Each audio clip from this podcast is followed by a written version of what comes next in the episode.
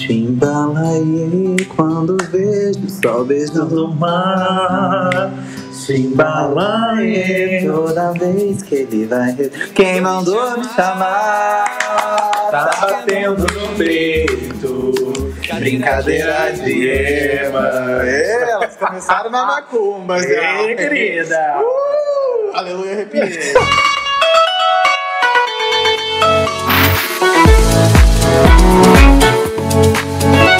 O canal das Fox. Sejam bem-vindos e bem-vindas!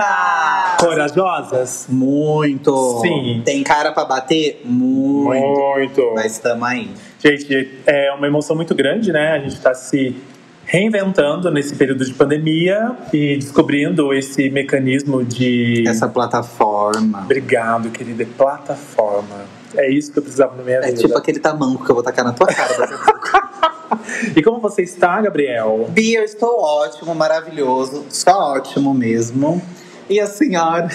Estou bem, as coisas estão bem complicadas aqui na nossa cidade, a gente sabe disso. Sim, Bi. A pandemia tá babado, né? Tá babado. Eu espero que vocês que estejam nos escutando estejam bem, seguros, Sim, usando máscara. álcool em gel, dentro de casa, aqueles que Um podem ficar. É, é babado, né, gente? Agora acho que é um período de se cuidar e desejar saúde, né, para os nossos próximos. Pros que pegaram Sim, e aqueles que pegaram, né, que saiam dessa da melhor maneira possível. melhores do que entraram. Exatamente. Então vamos lá, recados. Recados. Agora nós estamos em várias redes sociais.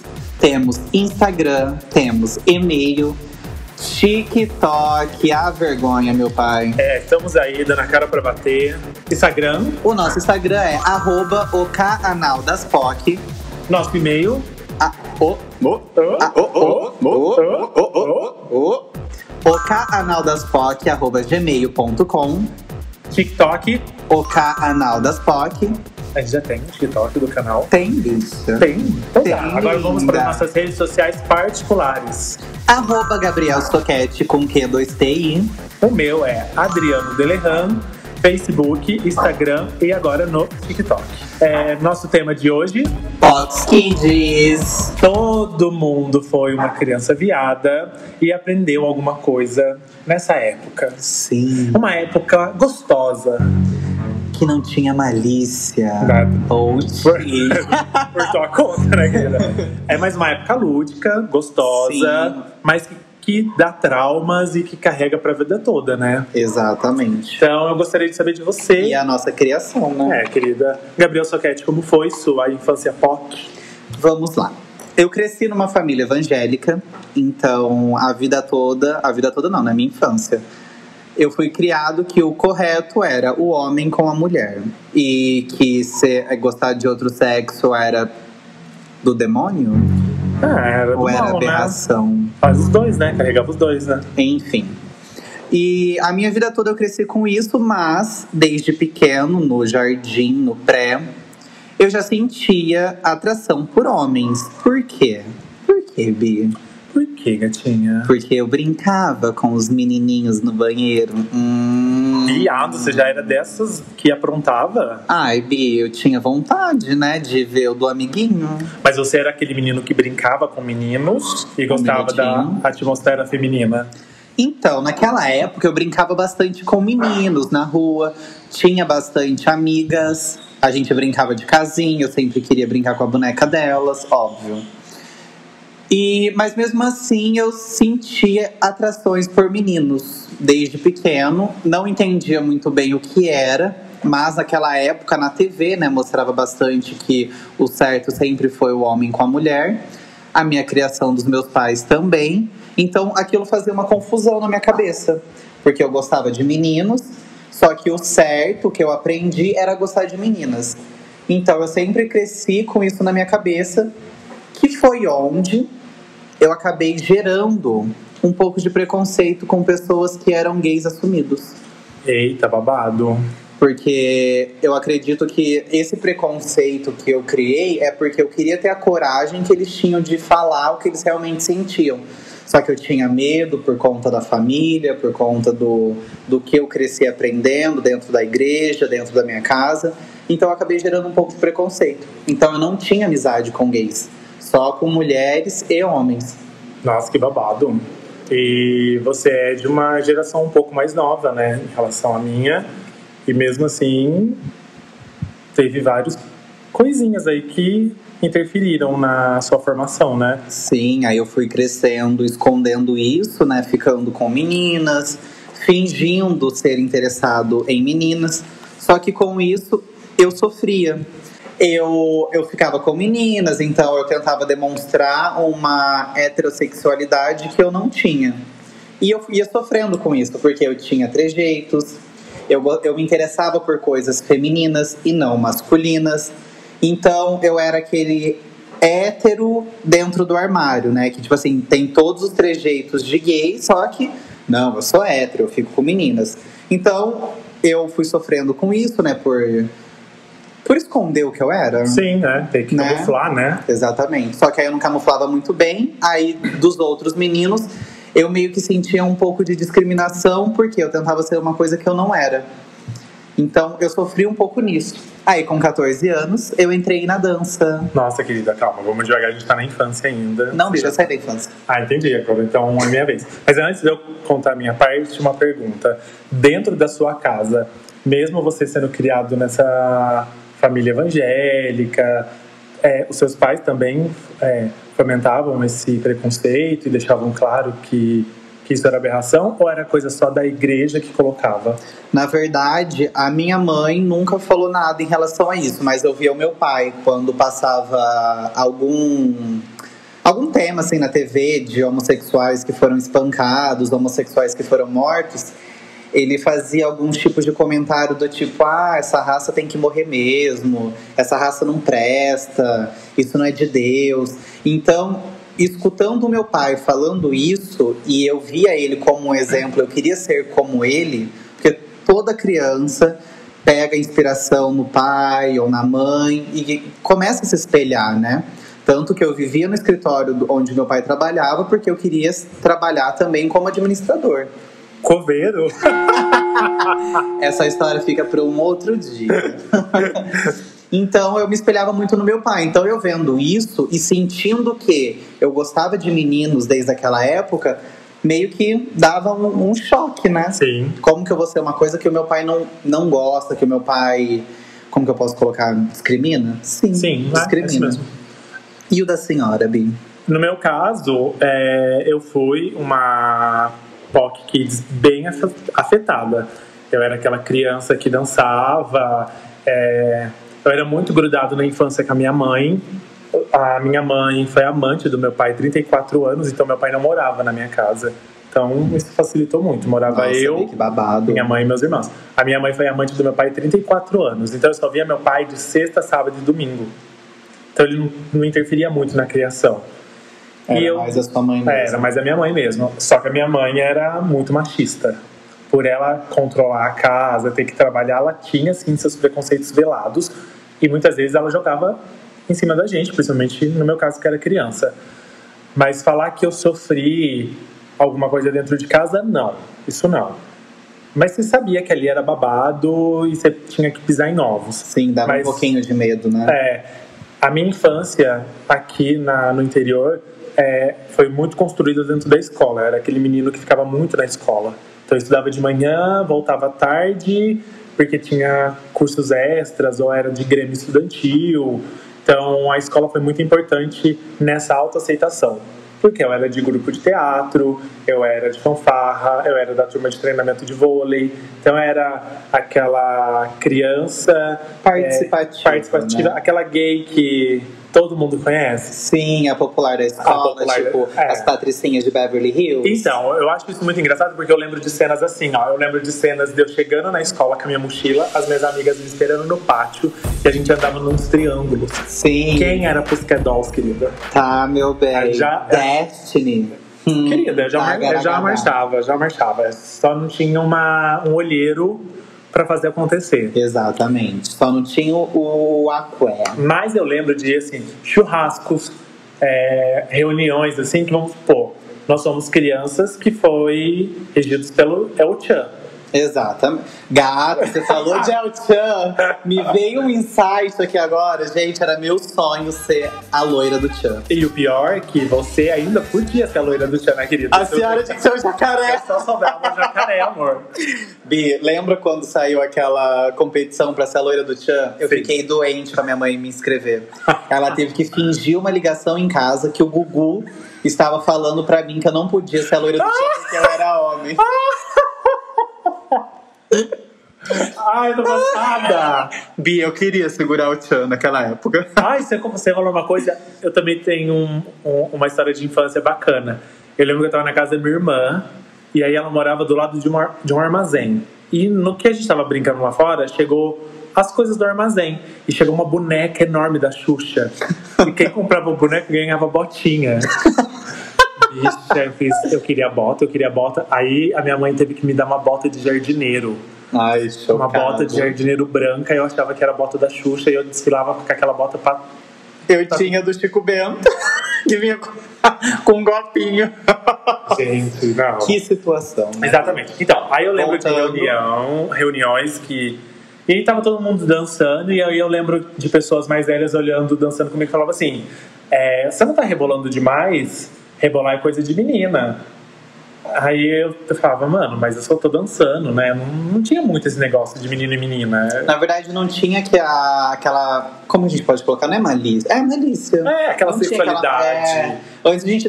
Tanto que, gente, eu fui descobrir as reais letras do El Chan depois de muito tempo, que faz a cobra subir. Sim. Do seguro, depois de nove meses ver o resultado, eu tava lá me jogando, achando que eu tava, tipo, só um achezinho. Esse ano o Havaí foi Ah, enfim. É. Então, eu fui muito feliz nessa parte. Não- eu não lembro muito de. Eu lembro muito na, na época, época escolar, eu defendendo a- os meus amigos gays mais afeminados. Eu batia muito no pessoal de escola. Isso eu lembro. Eles não mexiam comigo, mas eles atacavam o meu semelhante. Então eu ia lá e sentava o couro neles. Tá, garagadá. Tá, garagadá. Mas foi isso. É, E aí, eu era uma pessoa que era muito ligada em Sandy Júnior. Ai, meu sonho é Sandy Gata. Quando ela lançou aquela música, eu cresci agora, vi- virei mulher. Eu cresci agora, Nossa, eu cantava no quintal me achando. Gente, é- pra mim, as quatro estações não tem como, sabe? Eu me via naquela capa onde você trocava a capa conforme as estações do ano. Meu sonho era ter aquela casaco branco de pé. Só que eu vou falar uma coisa, eu acho que você vai entender e vai nos degustar sobre o assunto. Hum, ela É. quer ser degustada, gente. Exatamente. Só que assim, eu lembro da, de pessoas icônicas como Vera Verão, Sim. Lacraia. Eu adorava a Carol com K quando ela era lacraia. Eu também. Ela era humilde. Depois que ela se tornou Carol com K. Gente, gente vai ser cancelada. Ou sabe? não, né, gata? Ou a gente não, vai ser né, bombada. Vai, É. lacraia, vai, lacraia. Então, eu lembro quando as pessoas falavam assim, ai, parece a Vera Verão. Ai, você tá parecendo a Lacraia. Naquela época, pra mim, era uma aberração. Eu queria... Eu odiava, né? Só, só depois eu, sab- eu fui entender a importância desses ícones na, pra ser quem eu sou hoje. Né? E hoje eu agradeço a existência dela. Porque na verdade elas deram a cara a tapa. Claro, nossa, funda- foram fundamentais pra, pra gente ser o que a gente quer ser hoje. E na verdade é o que a gente sempre defende. As gays que são bem afeminadas, que saem maquiada, que faz e acontece. Porque elas sempre foram a linha de frente, né? É, elas são os corre das bonecas, né, que a gente fala. Se hoje os héteros discreto e fora do meio dão o cou, é porque elas deram a cara a tapa, né? Exata. E dão ainda, né, querida? É, e dão e ainda, dão né? até hoje. Exatamente. Por isso que a gente defende mesmo as irmãs. Então a época escolar pra mim foi muito importante enquanto criança e pra você. Na verdade, Bill, você falou em relação a que você teve muito apoio da escola. Eu esqueci de citar que eu sempre fui do movimento escoteiro. E eu entrei bem novinho, com cinco anos. Então, assim, eu acredito que metade do que eu sou hoje eu devo ao escotismo. Que legal. Porque os meus pais nunca sentaram comigo para conversar sobre sexo, sobre drogas, sobre camisinhas, sobre conversar com pessoas estranhas. A gente nunca teve uma conversa de sentar e eles falar assim, olha, tem que tomar cuidado com estranhos na rua. Eu sempre, na verdade, uma coisa que me puxou agora. Antes, sabe quando criança tem aquela brincadeirinha de ficar chupando o braço pra ficar aquela marquinha vermelhinha pra fingir que machucou? Aham. Quando eu fazia isso, eu apanhava. Hã? Só que eu não sabia o porquê que eu apanhava. Eu não, eu, não, eu não entendia que aquilo era um chupão de em relação a sexual, que outra pessoa podia ter, ter me chupado e deixado aquela marca. Eu não tinha essa malícia. A única coisa que eu sabia é toda vez que eu puxava o meu braço mais forte, que ficava aquela, aquela manchinha vermelha, eu apanhava. Só que eu nunca soube o porquê que eu apanhava. Então, assim, muitas coisas que eu aprendi foi no escoteiro. Então, assim, ó, eu devo muito, metade do que eu sou pro movimento escoteiro, porque foi onde eu aprendi sobre drogas, foi onde eu tive a instrução sobre sexualidade, sobre o uso de camisinha, preservativos, enfim, todo, toda essa estrutura né, de educação que eu teria que receber da minha casa, eu recebi no escoteiro. E isso é muito legal porque cabe uma ponte, né? Quando a gente hoje se fala muito sobre educação sexual Na e a escola. família tradicional acha que a, o ensino sexual é ensinar a criança a fazer sexo. Não, Não, mas é, É um explicativo sobre tudo. é né? sobre tudo e como se defender.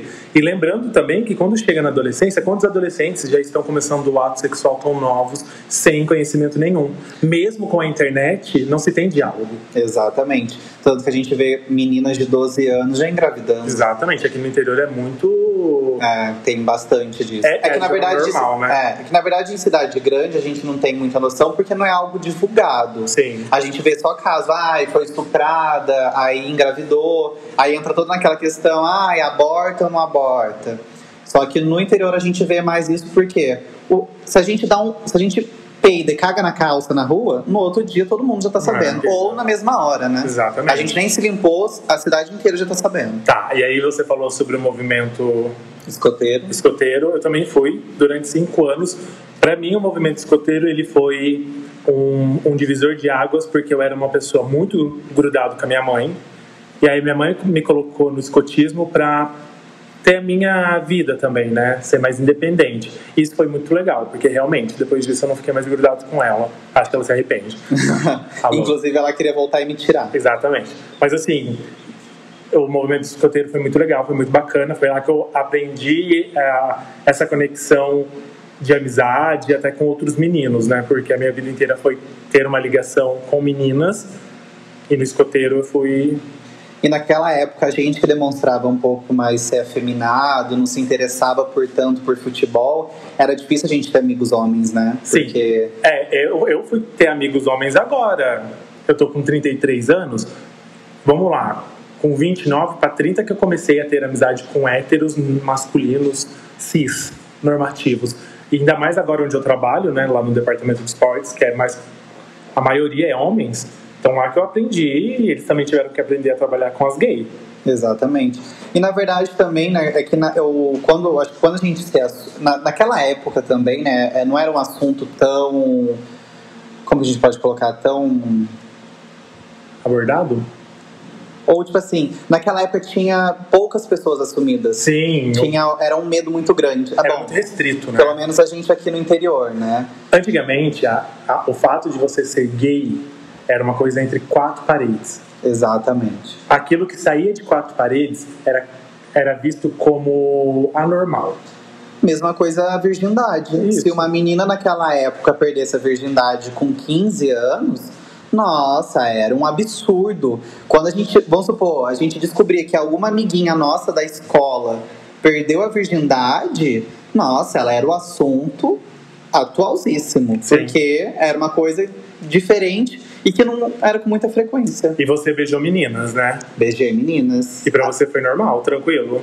Então, gata, eu não sentia nada porque eu beijava só pra, pra mostrar, pras, pra provar pras outras pessoas que eu era hétero. Sim. Porque eu, sof, eu sofria aqueles comentários: ah, o Gabriel Soquete é gay, ah, o Gabriel Soquete tem jeito de menina, ah, o Gabriel Soquete isso. Então o que eu fazia? Eu saía, fica, eu saía pegando meninas pra mostrar: não, eu sou hétero, pra bater no peito.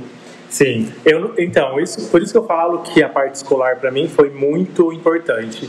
Eu estudei, acho que o Gabriel também estudou na mesma escola, em períodos diferentes, que é o Domingos Teodoro, que aqui na nossa cidade é chamado como DTOA ou Ginazinho.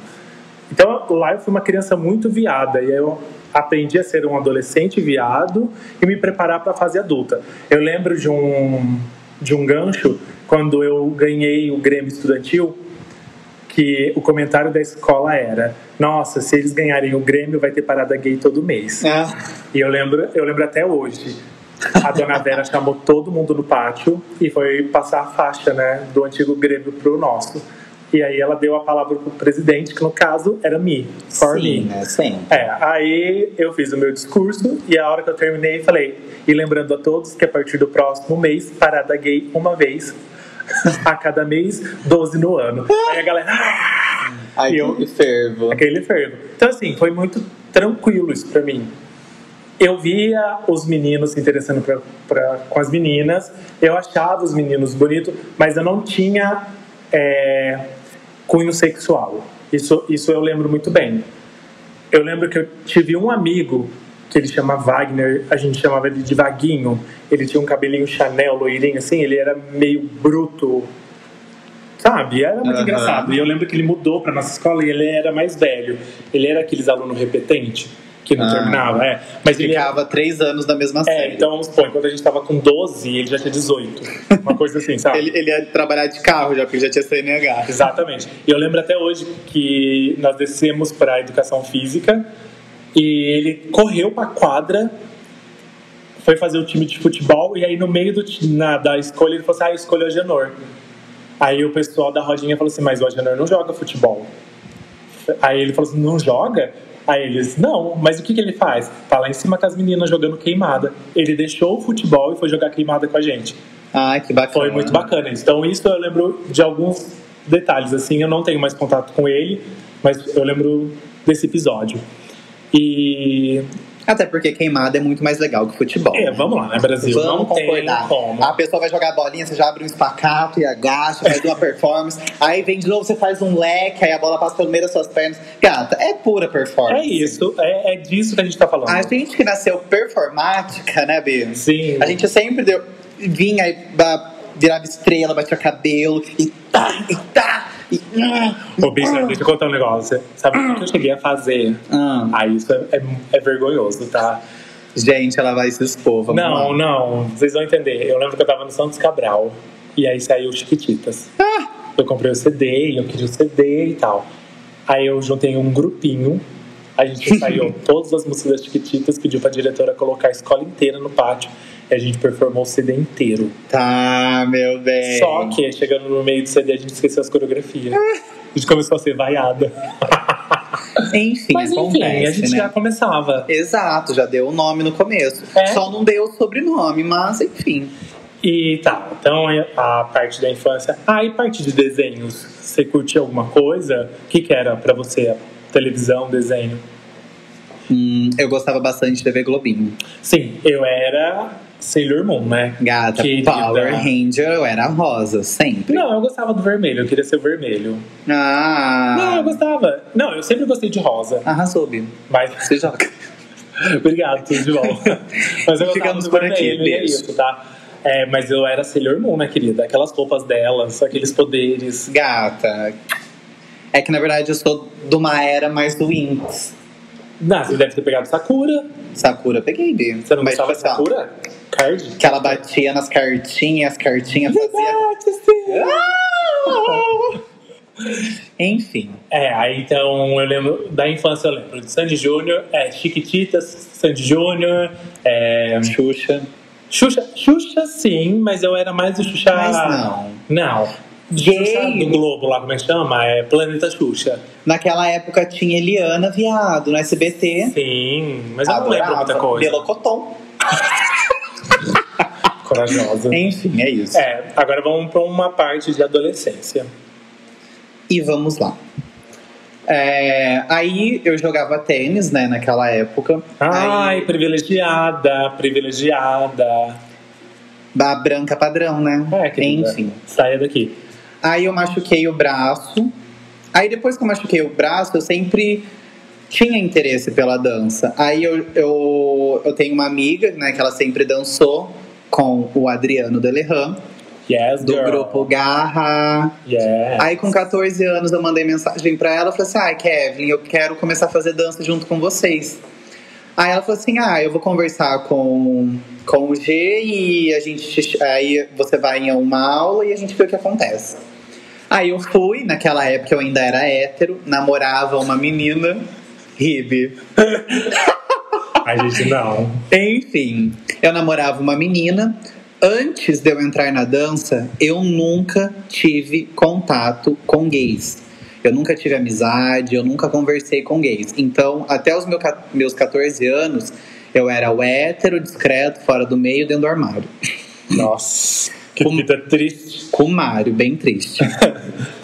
Então, aí com 14 anos, né, eu entrei na dança, foi onde eu comecei a ter contato com gays. Nossa, daí foi ladeira abaixo. Foi merda atrás de só merda. ladeira abaixo. Mas aí eu comecei a ver o, o mundo LGBT de outra. De outro lado. Porque eu- exatamente, eu só eu conhecia os homossexuais através do que eu via na TV, do que eu via a discriminação do meu pai e do que as pessoas falavam dos héteros. Uhum. Então era essa visão que eu tinha dos gays, que eram pessoas depravadas, que eram abominações, que eram coisas do demônio. Enfim, e quando. É. É. É, não é? Corta ela. Enfim. Quando eu, vou, quando eu entrei na dança, eu comecei a ter contato, eu tive uma outra visão. Sim. Que não era tudo aquilo que as pessoas falavam. Comecei a fazer amizades. E foi aonde eu me aceitei. Onde eu sempre soube, só que eu escondia pelo que a sociedade me mostrava que era certo. Uhum. E quando eu comecei a ter contato. Na verdade, as pessoas falam que isso, ah, influência, começou a andar, virou. Não. É que quando a pessoa começa a ter contatos, ela vê que é totalmente diferente do que ela imaginava. Então ela se aceita. É, e outra, você tava num ambiente que você pod- podia ali naquele local ser você. Exatamente. E era um momento de carinho, era um momento de confraternização e você se sentia bem. E eu poderia ser do jeito que eu era, sem ser discriminado. Então foi onde eu acredito que acabou o meu sofrimento. Porque depois que eu me assumi gay, ninguém mais ficou, ah, o Gabriel é viadinho, ah, Gabriel é viado, Gabriel. Não, as pessoas pararam. Porque eu falei assim, sim, eu realmente sou. Sou viadinho, sou bichinha, sou afeminadinho, sou o caralho a quatro. Mas eu sou homossexual, sim. Então, a partir do momento que eu me aceitei e que eu expus isso, eu parei de sofrer. Parei de sofrer, parei de ser discriminado. Mas e dentro de casa? Quando que foi a, a virada de página?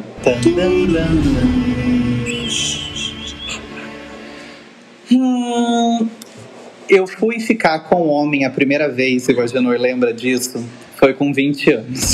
Gente, ontem, né? Ouvindo Evanescence. Bicha, que tristeza. Eu lembro. Lembro, bicha. Lembra até que, até que tipo, vocês me zoavam, nossa, o viado se assumiu gay, mas nunca ficou com homem. Lembra que eu tinha medo? Sim, mas eu tava no dia que você beijou? Não, foi a Luan. Era a nossa amiga Luan que tava comigo. Que inclusive Ah, ela tá. pegou o, O boy. ela pegou o boy e eu peguei o amigo do boy que ela tava pegando. Ah, então foi daí que começou o surgimento do Covid no país. Exatamente. A união de duas bichas. Mas enfim, a- eu me assumi com 14 anos pros meus amigos, enfim, pra todo mundo. Mas na minha casa eu não conseguia. Aí as pessoas me perguntavam, né, se eu pensava em me assumir um dia, só que eu falava assim, ah, no momento eu não vejo necessidade. Se um dia eu arrumar um namorado, alguma coisa do tipo que eu tiver que apresentar pra família, né, tenho que me assumir. Aí, com 21 anos, na verdade, o primeiro homem que eu fiquei foi com 20. Eu falo, fiquei em relação a beijo e sexual também. Não. Não. E transa, transou, E transou. transa! Ó, Pode entrar. enfim. É, foi com 21 anos que eu contei pros meus pais, porque eu, come- eu me envolvi sentimentalmente com o menino, aí a gente começou a namorar, ele já era assumido pros pais. Então ele pegou e começou a me cobrar isso. Ah, se a minha mãe sabe que você é meu namorado, por que, que os seus pais têm, é, têm que achar que nós somos amigos? Ai, que cuzão, né? Porque se a gente parar pra analisar, Eu acredito que cada um tem seu tempo, né? obrigado. Mas enfim, aí ele me forçou, forçou, forçou. Foi onde eu contei pros meus pais. E aonde a merda. Não a merda. Hoje eu vejo que, tipo, eu tirei um peso que não é meu. Sim. A partir do momento que a gente tira esse peso, a gente se sente mais leve. É, a minha mãe, ela ficou neutra. Não, é, eu só cheguei nela e falei assim: ah, sabe tal pessoa? Então, ele não é meu amigo, a gente namora. Aí ela falou que ela já desconfiava e não sei o quê. E falou: se você não contar pro seu pai, eu vou contar. Aí, né, que vem o, o pior, né? Porque eu, Porque eu sempre, né, eu sempre acompanhei o preconceito do meu pai em relação a homossexuais. E, né, foi lá. Eu não contei. Quem contou foi ela. Nossa. Aí ele falou pra ela que ele ia conversar comigo. Aí teve um dia que eu estava no quarto, ele apareceu na porta do meu quarto e falou: A tua mãe falou que você quer conversar comigo? Aí eu já comecei a chorar. Aí ele começou a falar que tal pessoa, né? Não vou citar nomes. Ele falou assim: Ah, tua mãe falou que tal pessoa é teu namorado? Aí eu falei que era. Aí ele começou o discurso. Que ele não trabalhava para sustentar filho viado e que já que eu queria isso para minha vida, eu ia ter que trabalhar para sustentar a minha felicidade, já que para mim isso eu seria feliz. Naquela época eu não trabalhava, eu pedia dinheiro para eles. Então, depois daquele dia, ele nunca mais me deu um real para nada. Eu poderia estar na, na Berlinda, que eu não, eu não podia mais contar com, com ele para nada. E ele falou também que eu não precisava mais chamar ele de pai. Ai, que pesado. Foi, foi bem pesado, chorei horrores. Porque foi como eu falei no começo, né? Eu vi ele como inspiração, que eu queria ser como ele. Aí quando a minha vida começou a ir contra o que, o que ele aceitava, eu já sofri com isso. E escutar isso do meu pai naquele momento foi bem, foi bem pesado mesmo. Eu chorei muito. É, mas enfim, passou. Aí, Ai, pesou, né? Ficou triste, né? O ambiente, né? Sim, Ah. ai. Ô, Carlinhos, põe um. Tô sentindo que ele quer meu corpo. Quer ou não quer? Ah, tomar no cu. Para de graça. Tô sentindo que ele quer meu corpo. Quer ou não quer? Ah, querida, não faz a ó, hein? Brincadeira, gente. E a senhora, Bia? Então, a minha adolescência, eu falo que eu não tive adolescência, porque eu fui uma criança viada, e quando eu estava na adolescência, enquanto os meus amigos já frequentavam a praça da cidade, se montavam, eu estava no auge da dança. Então eu, eu dançava demais, eu fazia aulas, então eu não participava muito disso. Então eu não tive uma infância, uma adolescência, né? A sua adolescência foi dedicada à dança. Foi dedicada à dança, eu tive uma adolescência tardia. Eu fui ter uma adolescência a partir dos meus 26, 27 anos. Nossa, que babado, Foi, foi tarde. Foi quando eu. Na vida adulta. É, na vida adulta, porque eu já tinha dinheiro, eu já podia bancar os meus rolês. Já estava estabilizado, Estabilizado, já tinha é. feito o nome. Então eu ia lá e dava de louco, sabe? Mas era um louco consciente, Uhum. né? Então. Até porque você criou maturidade, né? Sim, sim. Só que a adolescência pra mim eu falo que foi a pior fase, porque eu tinha que dançar, e depois veio a faculdade. É o famoso não posso, tem ensaio. Exatamente. E eu, eu dava, eu era funcionário, é, estagiário da prefeitura. Então eu trabalhava oito horas já com dança e depois era o tempo de eu sair do serviço e ir pra faculdade. Tinha dia que eu dormia na faculdade, de tão cansado que eu tava. Então falar que eu curti a adolescência? Não. Tá? E aí depois eu fui curtir de mais velho. Uhum. Mas eu fui beijar o primeiro homem com 18 anos. Olha que babado. Vral. E era um menino que eu queria, era um vileninho, eu já gostava de vilênio. Olha ela. E engraçado que era o vilênio aqui do meu bairro mesmo. Ah! Eu já- quando eu mudei pra cá, eu tentei ver se ele tá vivo ainda Se ele ou ainda se tá morava. preso, né? Gente, ela não pode ver uma. Como chama aquele negócio que põe na perna? Enfim, Ai, aquele negocinho de. rastreador? É. que ela apaixona. Gente, Enfim, é isso. é um isso. bolo de fubá e um café Né? e Wi-Fi, certo? Então, eu, aí comecei, começou a minha vida sexual com, com garotos. Nunca beijei meninas, nunca me interessei por meninas, Uma coisa que eu fico chocado com ela. Ela nunca teve a fase de beijar uma mulher. nunca tive. E olha que tive oportunidades monstras de beijar meninas belíssimas. Mas assim, entenda uma coisa: o corpo feminino me atrai pela beleza do corpo feminino. Eu acho a mulher dançando muito sensual. Mas eu gosto do corpo masculino. É o corpo masculino que eu quero ter relacionamento, que eu quero me relacionar, que eu quero tocar, é, beijar, lamber, chupar e assim vai. Ok? Eu tô chocada. Não se choca. Mas ok. Não se choca, que você que pior. Ah, ah, beijo. Você quer que eu dou na sua cara agora ou mais tarde? mais tarde. Ok. E é isso. É... Perguntas. Perguntas? Não, Bia. Ah, eu lembro quando eu te conheci, que você foi na dança, eu trabalhava num clube. Lá da- vai ela com essa história, porque ela não desiste. Vai, eu Bia, trabalhava num clube, um clube muito famoso da nossa cidade, e aí quando eu vi a Kevin, que foi citada por- pelo Gabriel, falou: Ah, um amigo meu vai vir ver o ensaio nosso. Só que ele é hétero. Só que ele é hétero. tá, ué. ok. Ok. Vida que segue. Ele chega com uma franja by Justin. Justin Não, Bia, era Rihanna na época. É, uma franjana Rihanna. Nossa, muito anos 90 isso. Muito anos 2000, na verdade. Aham. E de mão dada com uma garota, miando, ele miava. E eu já olhei, eu já olhei pros meninos do grupo assim. Do tipo. hum, Aí nesse dia você só assistiu, né? Só assisti. Ele assistiu. Aí no final fui conversar com a senhora, cagando de medo. Porque assim, ó, pensa numa gay de quase uns dois metros, com a cara assassina.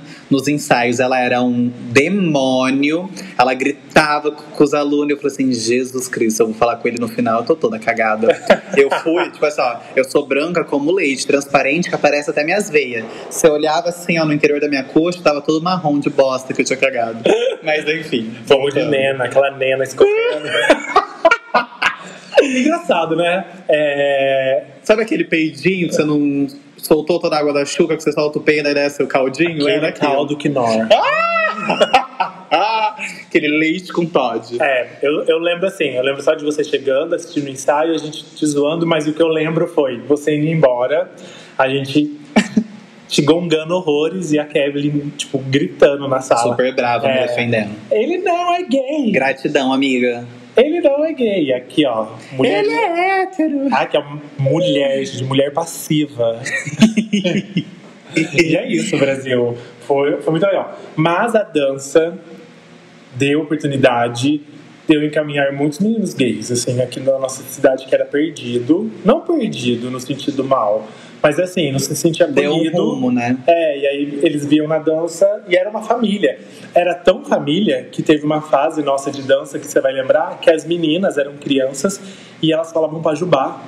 Sim, gente, criança de 8 anos, pra vocês terem ideia. Fervendo com a gente, falando pajubá. Três palminhas e É, "Ei, e, querida. e, ó, três palminhas, tremidinha de ombro, afrontosa. Afrontosa. Oito, gente, põe isso na cabeça, oito anos. Vocês têm ideia disso? Das meninas afrontando as, as gays de 20? E Passada, era né? engraçado isso. E é, nós tínhamos uma a noite do pijama no grupo Ah. de dança. As crianças levavam roupa feminina para os meninos vestirem e fazer show para elas. Porque elas queriam que a gente se vestia pra fazer show pra elas. Elas levavam, imagina, eu, eu entrando numa roupa de uma criança de 8 anos, E elas fervia.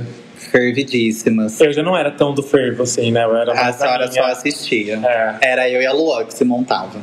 Aliás, e na um beijo verdade, pra nossa um amiga. beijo pra nossa amiga. A gente quer muito o episódio com você. Uó. Um, um dia, quem sabe, na próxima encarnação. Sim, vampira.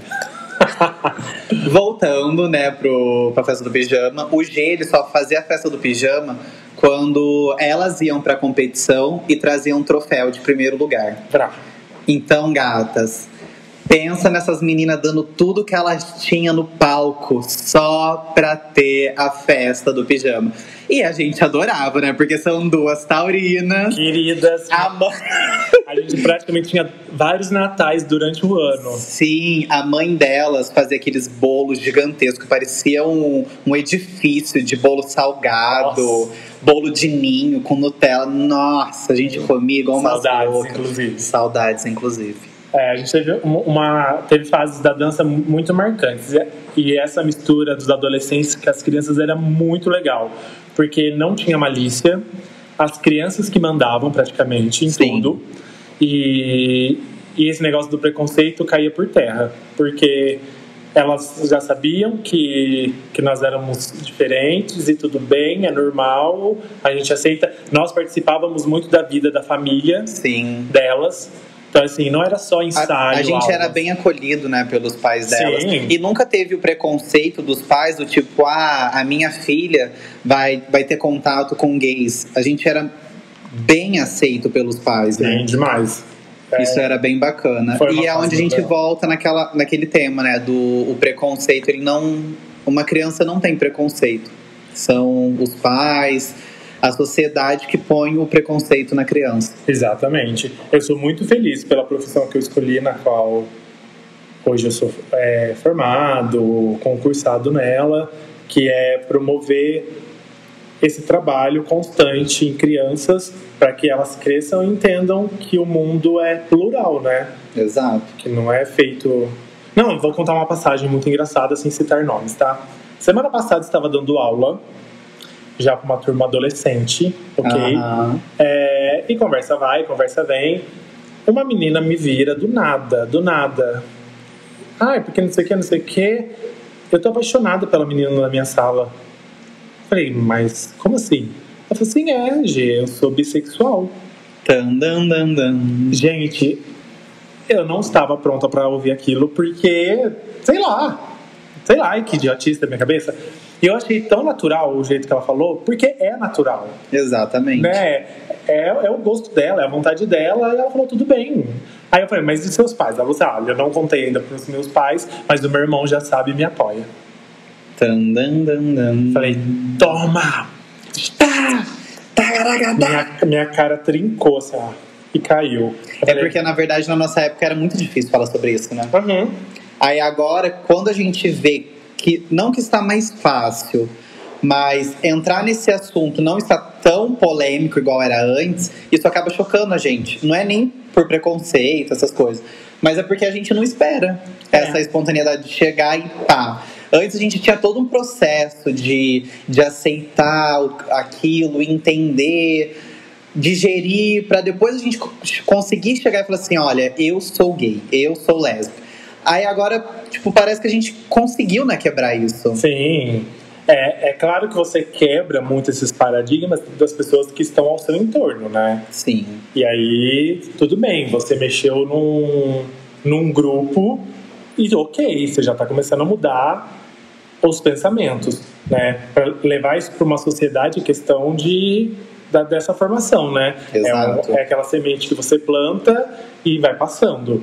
Isso não quer dizer que não tenha preconceitos no meio do percurso. Claro que tem. Exatamente, sempre O tem. preconceito ele ou é velado ou ele é escancarado, tá? É o famoso direto e indireto. Só que isso no nosso grupo nunca funcionou, porque todos aqueles que tentaram manifestar preconceitos foram cortados de uma tal maneira que a pessoa via que ela não.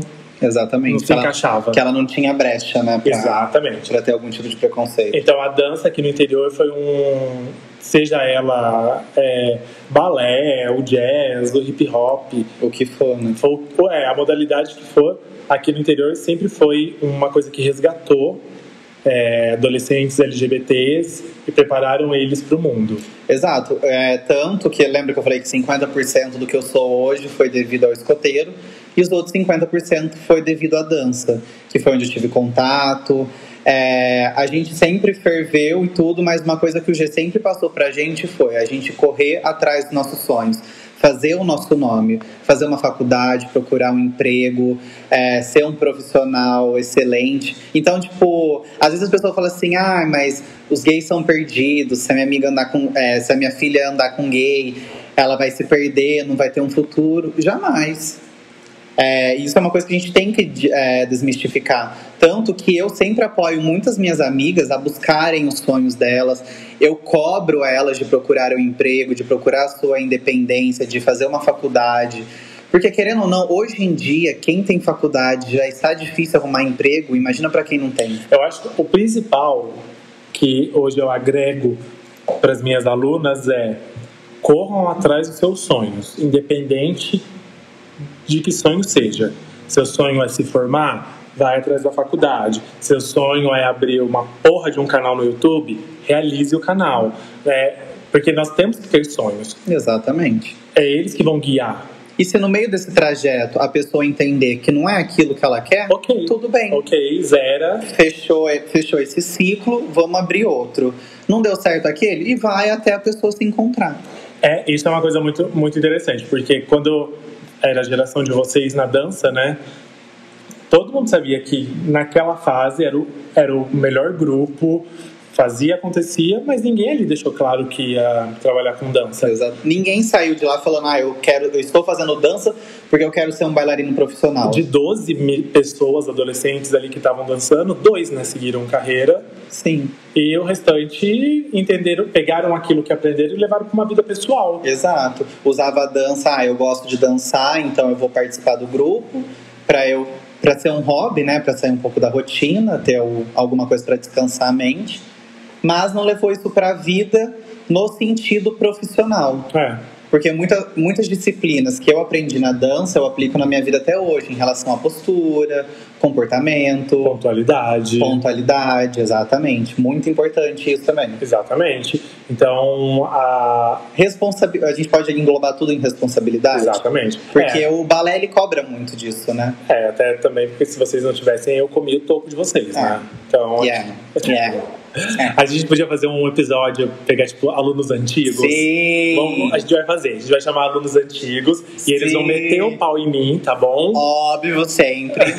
É que na verdade é só, eu não tô metendo pau agora porque eu tô sozinho, a gay é maior que eu, ela é, um pouco, ela é mais forte. Ela pode sair morta. Tipo, ela tem 102 quilos, eu tô com 75. Então, assim, ó, tô Nossa, bem abaixo. Você quer jogar na minha cara Não, coisa? Bia, eu estou falando que você tem quase 2 metros e eu tenho um metro e meio. Graças a Deus a gente vai ter, acho que um episódio sem, sem a senhora presente aqui, né? É um gatilho. Você já tá entregando os próximos Não, só episódios? tô falando, bicho, que tem um episódio que eu sei que não vai ter a senhora, graças a Deus. Bicha, todos eu vou estar aqui agora também, só por causa dessa fronte. Bom, ah, então tá bom, gente. Vamos lá, eu vou seis, ver- sete, oito. Vou ver meus contratos aqui, vou ver o que, que tá acontecendo, porque aqui no meu contrato diz que você falta um dia. Eu não assinei nada. Então, gente, é isso. Vamos para aquela parte do nosso da nossa conversa, do nosso poke-papo, que é para quem a gente deita. Pra quem a gente deita? Para quem você deita, Gabriel Soquete? Pra quem eu deito, Adriano D'Alejandro? Para quem? Fala pra sei pra quem eu deito, bicho. Esse, esse quadro nosso. Eu sempre não faço a lição de casa. Ah, é, eu nem sei o que ela tá fazendo aqui, gente. É, nós pegamos arrobas para divulgar, filmes, é, livros, música. Então é um momento agora que a gente vai deitar para algumas pessoas, tá? Então, Gabriel Soquete. Na verdade, eu vou deitar. A gente pode nomear como um reality show ou não? Não sei. Mas é, é algo que eu, que eu gosto muito de assistir. Eu acredito que a pessoa né, que lutou, ela lutou muito para conseguir esse espaço. Que é RuPaul Drag Races, né, gata? Ah, que lá as travas, as drags, todas dão a cara a tapa, elas se jogam numa competição. É, a gente vê que é um jogo limpo, né? Porque. Talvez sim, talvez, Talvez não. Mas enfim, muitas coisas elas não sabem o que vai acontecer, qual vai ser o desafio. Às vezes eles liberam alguns itens para eles montarem um, um figurino em cima daquilo, maquiagem são elas que fazem. Então a gente vê que o fato de elas conseguirem, né, um. É uma série, um reality show? Um reality. É um reality show. Já é algo que, né, foi lutando para conseguir um espaço e que é bem assistido no, no mundo todo, né? É, a, a, RuPaul foi uma drag muito famosa, americana, e ela criou uma plataforma para divulgar, que, na qual a gente chama de Who Girls, Uhum. que elas viajam o mundo todo, depois é, levando a mensagem e a palavra de RuPaul. Mas aqui, na verdade, é para divulgar a arte drag no geral. Mas aprove- aproveitando esse gancho da arte drag, não deixem também de pesquisar as nossas drags brasileiras. Exatamente. Tá. Que é muito importante. RuPaul, ela é um canal, ela abriu, fez plataforma, mas nós brasileiros temos que curtir a arte drag brasileira. A gente tem que alimentar o nosso país, né? Exatamente. E nós temos pessoas aqui, ó, Márcia Pantera, Silvete Montilla, Maravilhosa. Jimmy Kiss. Sim. Né, nós muito. temos aí é, personagens da, do meio drag muito famosa, que dá pra gente passar horas, horas, horas citando. E tem as nossas madrinhas, na quais a gente chama também, né? Que a gente ama elas. I love. Sim. Você vai deitar só pra essa pessoa ou você vai deitar pra mais alguém? Ai, Bi, hoje é só. Não tem ninguém, nenhum amigo que você queira postar uma roupa? Ai, fica pro próximo. Não é hoje. Hoje eu vou deitar pra uma pessoa muito especial, que também já fez parte do quadro meu de bailarinas. Hoje, Ai, eu já até sei quem é. Hoje ela mora em Águas de Lindóia, ela é professora de educação física e professora de dança do ventre e, diga-se de passagem, uma das melhores. Sim, ela dá o nome. Exatamente, cada roupa, gente, cada. Ah, Que eu tenho vontade de colocar e sair balançando o peito. exatamente. Então eu vou divulgar hoje arroba Beth Mastri Belli com Y e dois L's, Dancer, tá? É, que é a Elizabeth Mastri, ela é uma professora excepcional de dança do ventre, já dançou até no Egito. Uma pessoa maravilhosa, cheia de luz. Sim, e que nos deve 100 reais. Sim. E nunca pagou. Paga, querida, paga. Paga. Tem um- Esse dinheiro tá me fazendo falta. Tem um boy maravilhoso que eu até te indico, pra, que ele é nutricionista e ele é babadeiro. Só Preciso. Que, só que é dieteira. Ela tá me chamando de gorda, gente. Não, Me gente, ela quer ser mulher, ela vai operar. Mentira. Vai cortar o pingolim.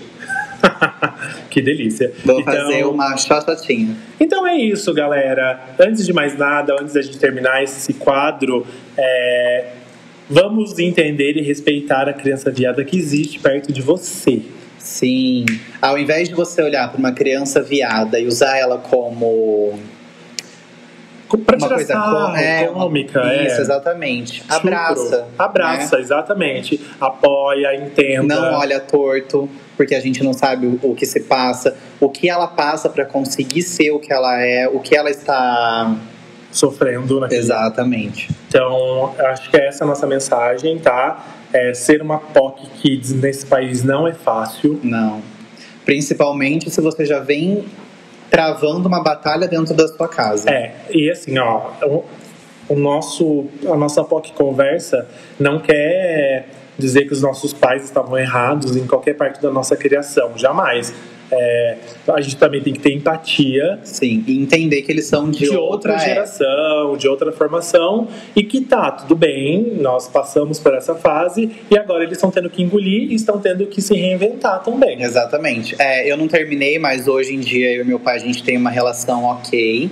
Não é algo que a gente se abraça e fala que se ama. Mas depois que eu me assumi, ele ficou um- uns três anos sem conversar comigo, sem olhar na minha cara. Mas aí depois é, a gente foi voltando a conversar. Hoje a gente tem uma relação ok. Mas é, foi o que você falou. Eu entendo que eles são de outra geração, eles têm outra criação. Sim. Foi difícil para eu quebrar dentro de mim a criação que eu tive. Aí eu agora imagino eles, que o meu pai é de 1950, ou seja, ele já tem 70 anos. Então, eu quando eu me assumi, se eu não me engano, ele tinha 60 e- é, 105 de bundão. morta. Ele tinha o que uns 60 anos por aí quando me assumi. Então, foi uma coisa que ele cresceu há 60 anos levando nessa criação dele. Aí o filho dele chega e fala: "Eu sou gay". Então, eu sei o quanto é difícil para um pai aceitar, porque eu acho que além do preconceito vem um pouco de medo, né? Sim. Porque vê as notícias de homossexuais sendo espancados. Aí quando, aquele, quando vem pra dentro de casa, além do preconceito da criação, vem um pouco de medo que o filho sofra o que eles veem na TV, né? A retaliação, né? Que Exatamente. acontece fora.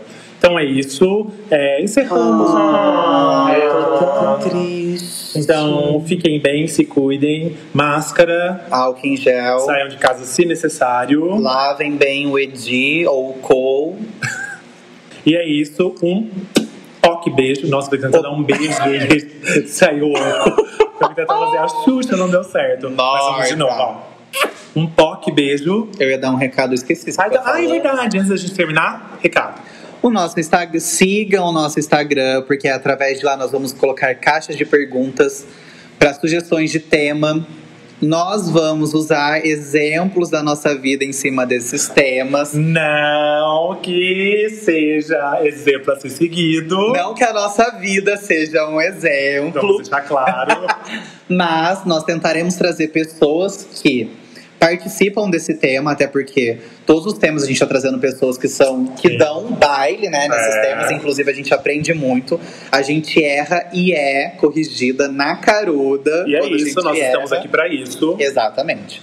Então a gente vai usar exemplos da nossa vida, é, situações que nós passamos em cima daquele tema, Sim. é importante. Uhum. E é isso. É, arroba pessoal, O meu é arroba Gabriel Soquete, com Q2TI, é, o arroba do nosso canal, o canal das potes, o, das, e-mail.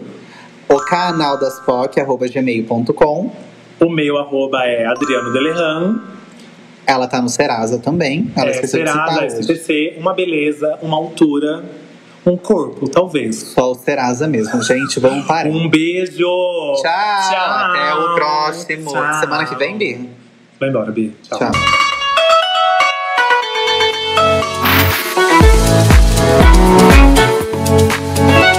O canal das Fox.